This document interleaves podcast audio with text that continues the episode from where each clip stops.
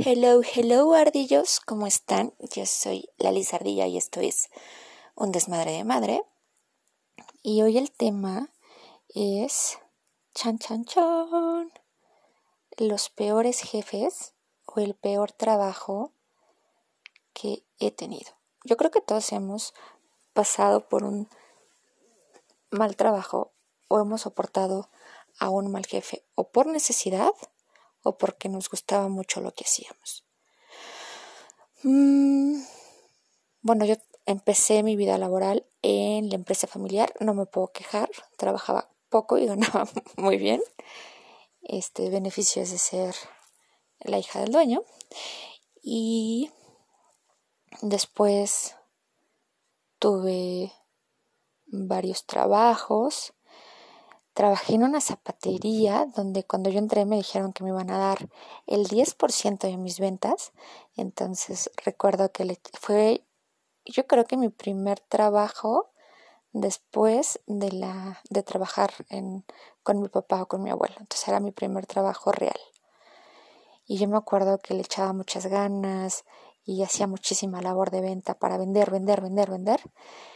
Y al final, me acuerdo que era temporada decembrina, al final vendí este como 55 mil pesos, algo así. Y yo decía, huevo, me voy a llevar mi buena lana y con eso me voy a comprar ropa, zapatos. Bueno, yo ya tenía gastado ese dinero y me dan un billete de 500, ¿no? Creo 550 y tantos pesos. Y yo decidí, ok, ¿y lo que falta? No, es que te dijimos que era el 1%. Y yo no, es el 10, lo tengo hasta anotado. Mm, no, pues solo te podemos dar el 1%. No regresé. Recuerdo que no regresé, me enojé mucho.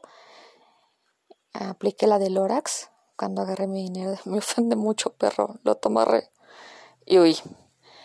De ahí creo que no tuve tan malos este, trabajos hasta que llegué a Ciudad de México y trabajé en una clínica dental donde se los juro que el clan Trevi Andrade se quedaba corto.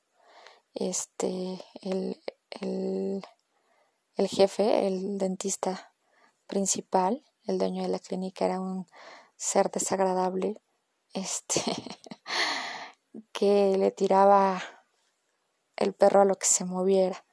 Y sí, nos tocó ver unas historias de terror de chavitas, chavitas de 17 años que entraban este, como asistentes dentales y las veías al siguiente día con la mirada perdida, la misma ropa y pues ya sabías qué había pasado. Entonces no duré mucho ahí. Este, y me acuerdo y, y no puedo creer que haya personas tan desagradables. Pero en sí casi todos mis trabajos han sido este, buenos y han sido bonitos. Hasta que llegué a una empresa que vende cosas por infomerciales, no voy a decir cuál, hay varias, pero no voy a decir cuál. Y ahí pues prestaba lo que era mi voz y pautábamos este, pautas publicitarias en radio.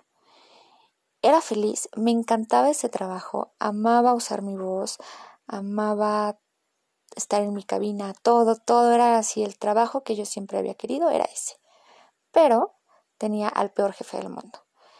Era un jefe grosero que insultaba, a él no le, a él le valía gorro y entonces te pendejeaba, te mandaba este a la chinita literal, muy grosero. A él no le importaba si te sentías mal, si estabas enfermo, si se moría tu abuelita, nada. Era don cangrejo le decíamos, o sea, a él solo le importaba el negocio. Este, yo amaba tanto mi trabajo que a veces iba a pautar a las 11 de la noche. Este, a mí no me importaba porque me gustaba lo que hacía. Y creí que en algún momento, pues sí se iban a dar cuenta de que yo era buen elemento, que tenía súper puesta la camiseta y, o oh, error.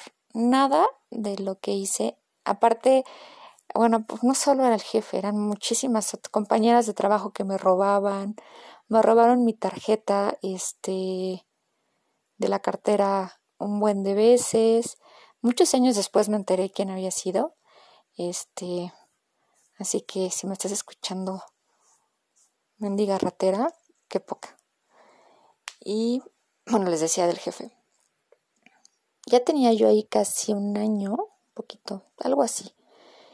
Y me embaracé, me embaracé de la latita, mis números iban perfectos, todas mis pautas generaban muchísimas llamadas, sí se generaban ventas. Y de repente yo avisé que estaba embarazada un viernes y el martes me corrieron, me corrieron de la manera más vil y ruin. Y lo peor de todo es que cuando me dicen que no me van a liquidar y entonces yo digo, ay, claro, voy y, los les meto una demanda por perros infelices, me doy cuenta que me contrató una empresa, pero me pagaba otra. Entonces, no hay manera de que los pudiera demandar porque la empresa que me pagaba, pues no, yo no tenía un contrato con ellos.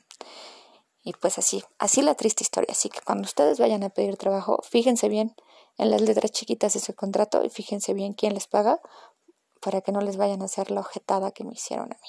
Y ese yo creo que fue mi peor jefe. El peor de todos. Y ha sido uno de los trabajos que más amaba. Porque esta voz de ardilla que tengo este, a veces, a veces funciona y a veces funciona para bien. Y extraño, por eso yo creo que tengo este podcast, porque sí extraño el micrófono, extraño este, esa parte. Esperemos algún día se me haga regresar a una cabina de radio. Y esa es mi triste historia, chicos. Pero en sí todos mis trabajos han sido buenos. Este, ahora llevamos redes y, y es lo que me gusta, es es algo que me gusta, es para lo que estoy hecha, ahora sí. Y pues Fontana, Fontana es un regalote que tengo, tener un negocio propio que a veces da y a veces no, pero también me apasiona mucho lo que hago. Así que cuéntenme la lizardilla, acuérdense que estamos en Facebook como la lizardilla y estamos en Instagram como la-liz-ardilla. Cuéntenme cuál ha sido su peor, su peor trabajo o su peor jefe o su peor anécdota. Ah, yo creo que mi peor anécdota en un trabajo fue, eh, trabajaba en una empresa que hacía persianas en Ecatepec, o sea, Ecatepec, también a quien se le ocurre, ¿no?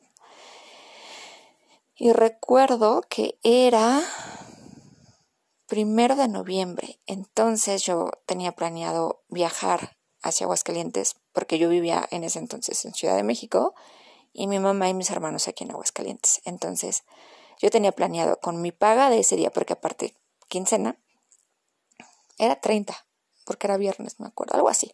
Entonces, aquí yo tenía planeado salir ese día saliendo de la oficina hacia Aguascalientes y había pedido el lunes. Entonces, todos estábamos muy felices, ¿no? Pero la empresa tenía Mm, dos oficinas, una que era la bodega, que era donde estaba yo, y otra que era un tipo showroom que estaba sobre una avenida. Entonces, ese día tenía que ir unos compañeros de la oficina de la avenida hacia donde yo estaba con el dinero para pagar, el, dinero de la raya, y que los asaltan y que los acuchillan. Súper feo.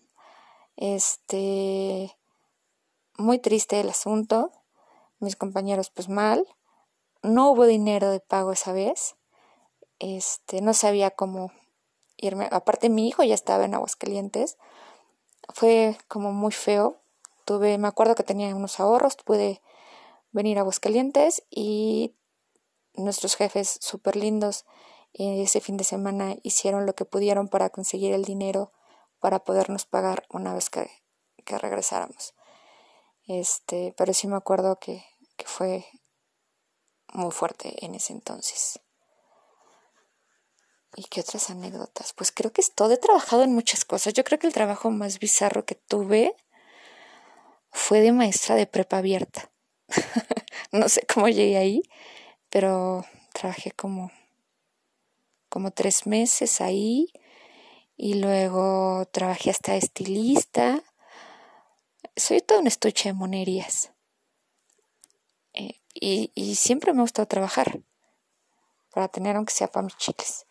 Pero bueno, eso es todo. Cuéntenme, vayan a la lizardilla, cuéntenme su peor historia en el trabajo, también de los compañeros. Yo ya les conté que tuve una compañera rata que me robó mi tarjeta de nómina como tres veces, se los juro. Y tuve otra compañera en la zapatería que esa mujer estaba loca. Me contaba unas historias así bien de la Rosa de Guadalupe y que se iba a casar con un extranjero y, y luego me la encontraba, no sé, en en la calle. Oye, ¿tu novio extranjero? Y entonces iba con el novio de, de veras, que no era extranjero, y se me quedaba viendo así como de yo soy su novio. Entonces, yo creo que esa ha sido una de mis compañeras más locas. Pero bueno, cuéntenme, ya salimos de vacaciones, bueno, ya estamos por salir de vacaciones, así que apapachamos a nuestros hijos, este, démosle un abrazo enorme y reconozcamos el esfuerzo que hicieron, porque la verdad es que a pesar de haber estado encerrados en sus casas y viendo la computadora todo el santo día, lo hicieron bien. Al final, por ejemplo, bueno, mi latita sí fue presencial los últimos dos meses y le hicieron demasiado bien. Así que sigámonos cuidando para que los chiquitos puedan regresar a la escuela. Eso nos beneficia a todos y no es porque no queramos a nuestros hijos o porque estemos cansados, simple y sencillamente ellos necesitan socializar. No es lo mismo que hablen con sus amiguitos a que me cuente, o sea, si mi hija me cuenta mil veces algo de Naruto, pues la va a mandar a la chinita, ¿no? A mí, ¿qué chingos me importa Naruto? Aún así la escucho pero no entiendo ni madres de lo que me dice, que si habla con los amiguitos que también ven Naruto y que les gusta Naruto, entonces cuidémonos, no se enojéis, su cubreboca, su gelecito, ¿no? Y no seamos groseros, ayer, ya estoy como hablando mucho, ¿no? Bueno, ayer les voy a contar qué me pasó. Sigo con mis alergias, ayer no podía respirar, se me ocurrió ir a una farmacia del ahorro, este, estaba comprando medicinas la chava no encontraba mis medicinas y había un señor atrás de mí y me empezó a gritar que no entretuviera tanto a la señorita porque él también quería comprar medicina, que éramos muchos en la farmacia y que estábamos en pandemia. Por lo mismo, estamos en pandemia, seamos más empáticos. Y yo no tenía la culpa que la señorita no encontrara mi medicina. Entonces, dejemos de ser tan ojetes unos con otros, ¿no? Los quiero mucho, ardillos. Ojalá se hayan divertido con mis historias extrañas de mis trabajos bizarros. Les mando un besote. Bye.